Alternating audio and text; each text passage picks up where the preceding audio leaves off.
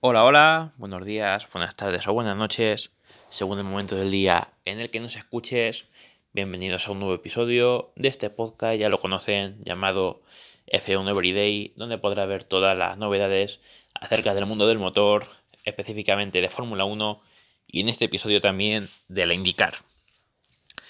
Eh, bueno, no paramos, estamos prácticamente a, a episodio por día, pero es que vienen semanas muy intensas a pesar de que esta próxima semana no va a haber Fórmula 1, pero ayer domingo sí que hubo un gran premio en Italia, en Monza, hicimos ayer la review, venimos con alguna noticia de ese gran premio y también con review de lo ocurrido en otra carrera eh, en Portland de la IndyCar, en la cual ganó Alex Palou y, y yo creo que era justo hacer hacer este, este episodio, ¿no?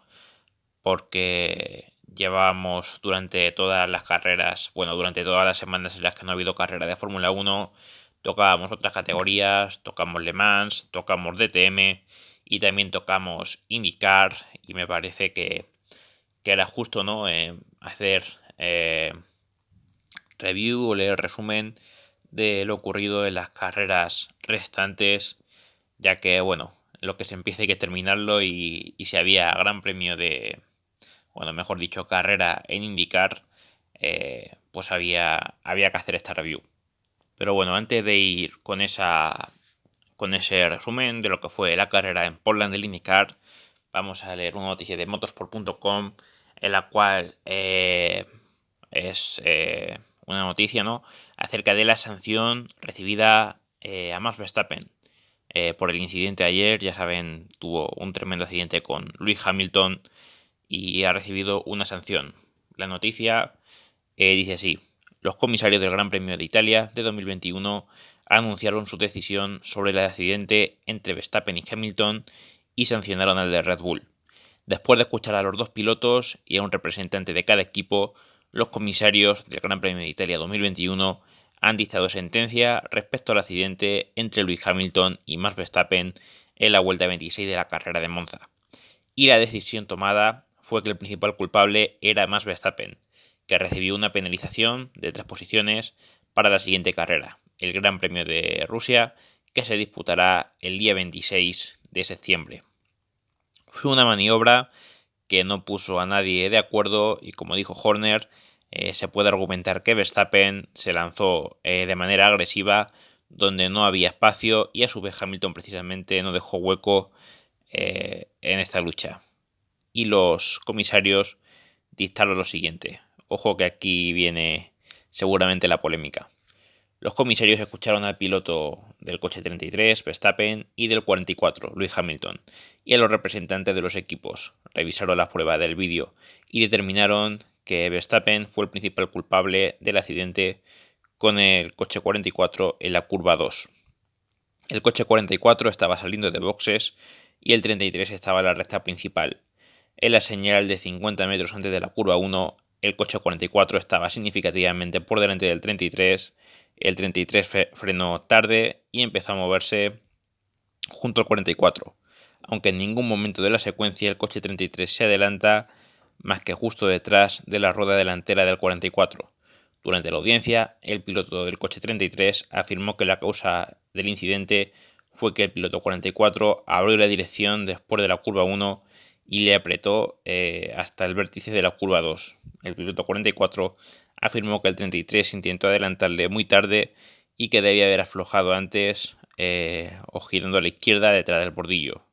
Los comisarios observaron en las, imágenes de televisión que el piloto del 44 estaba conduciendo una trazada de evasión, aunque su posición hizo que el 33 eh, se subiera al bordillo.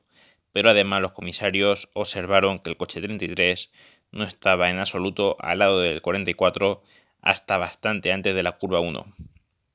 En opinión de los comisarios, esta maniobra se intentó demasiado tarde para que el piloto 33 tuviera derecho a espacio de carrera aunque el coche 44 podía, haber, eh, haberse alejado más del bordillo para evitar el incidente. Los comisarios determinaron que su posición era razonable y por tanto consideraron que el piloto 43 es el principal culpable del incidente. Yo sinceramente lo veo ridículo. lo veo ridículo porque una de dos. Eh, puedes decir que es lance de carrera, porque iba los dos a muerte, porque estaba claro que no iban a dejar ningún espacio, pero eh, luego también tienes que Hamilton no le dejó eh, nada, o sea, lo estranguló totalmente y Verstappen es que no, no podía hacer otra cosa. Además, tienes el tema de las bananas. al no tener espacio, Verstappen se comió una de lleno, cogió algo de altura y una vez que el coche pierde toda la carga aerodinámica con el propio viento vuela, o sea, es que vuela. Y, fue lo que pasó. Voló y terminó encima del Mercedes de Lewis Hamilton. Entonces yo veo ridículo la sanción. Y más teniendo en cuenta que hubo un incidente bastante similar, bueno, similar, eh, que tampoco se dejaron nada de espacio en el Gran Premio de Gran Bretaña de esta misma temporada. En esa ocasión fue Verstappen el que salió perjudicado, que se estampó contra las barreras a 300 km por hora Ahí sí que Hamilton no le dejó nada de espacio. Eh, es más, eh, se, lo llevó, o sea, no le, dio directamente y, fue directamente a la barrera. Y Hamilton no tuvo ningún tipo de sanción. Entonces no, lo veo nada justo esa sanción, pero bueno. Eh, la FIA ya sabemos que a veces es así, es su forma de operar y, y qué se le va a hacer. a ver, ojalá y, Max consiga hacer la pole en Rusia y, por lo menos sale tercero, ¿no? Pero no veo justo, no veo justa la sanción. Al menos solamente para él, porque ninguno dejaron espacio y si vas a sancionar, sanciona a los dos. O si sanciona solamente uno, sanciona también a Hamilton en Gran Bretaña. Pero bueno, caso aparte, ahora sigamos con la indicar, en la cual Palou se repuso de un, de un inicio difícil y ganó en Portland. Y lo más importante, Howard fuera del top 10 Alex Palou se repuso a un inicio complicado en el circuito callejero de Portland para tomar la victoria y con ello retomar la cima del campeonato. Patricio Ward se quedó fuera del top 10. El arranque de la competencia se convirtió en un caos desde la parte frontal y afectado al grupo eh, medio. Cuando Palou recibió la bandera verde de inmediato, Scott Dixon, compañero en Chip Ganassi, se colocó detrás de él superando a Alexander Rossi. Eh, Dixon intentó girar a la derecha al llegar a la primera curva por detrás de Palou, pero el neozelandés fue tocado en el posterior eh, por el Arrow McLaren de Felix Roski, eh, lo que desencadenó que ni el español eh, Dixon, el sueco e incluso Rossi transitaran adecuadamente la zona. Howard fue el primero de los punteros en tomar el trazado correctamente, mientras en la parte media se suscitaba un múltiple incidente involucrando a Grosjean, a Oliver Askip y a Will Power. La competencia se reinició después de eh, después del coche de seguridad en la vuelta 12 y Howard mantuvo el liderato seguido de Graham. Dixon aprovechó la situación y avanzó al 16 mientras que Palou le seguía. Con 28 giros en la carrera, Howard ya aventajaba por casi un segundo a Rajal, mientras Jones, Harrison y Bourdais cerraban el top 5, top 5. El novato Calum Nilot sorprendía con un octavo puesto. Un giro después, el mexicano fue a Pix, eh, dejando a rajarle la cima. En la cima, Howard volvió a la pista de la posición 15 detrás de Dixon, Palou, Rossi y Rauskick. Eh, con 40 giros, Dixon y Palou ascendieron al primero y segundo puesto, mientras Howard se situaba octavo. Los coches de Ganassi y contendientes por el campeonato fueron a su segunda parada en la vuelta 45, con el español regresando al décimo y Dixon el 12. Joseph Newgarden se posicionaba entre ambos mientras Rajal eh, eh, retomaba la punta seguido de Howard. Eh, después de un incidente, la bandera verde ondeó de nuevo en el giro 58 con Rajal en la cima, Dixon avanzando al quinto escaño para perseguir a Palou. El mexicano descendió al 15 al verse superado por Will Power, Scott Tyson y Simon Pagenaud. La verdad es que venía siendo líder eh, del mundial, pero se vino muy muy abajo. Dixon también se vio sorprendido y en poco tiempo descendió al séptimo puesto detrás de Rossi y Newgarden. Eh, Palou se quedó en solitario en cuarto detrás de Rahal Jones y Harvey a mitad eh, de la distancia pastada. pero con 75 vueltas en el contador, Rahal Jones y Harvey se encaminaron a pits para su segunda parada, dejando a Palou en primer puesto. El español descendió en el clasificador cuando fue a por su tercera detención, su tercera parada en el giro 81, regresando como líder en cuanto cumplió eh, la secuencia. De nuevo, una bandera amarilla en la vuelta 86 por un trompo de Page Noun, lo que redujo la ventaja entre Palou a menos de 2 segundos sobre Rossi.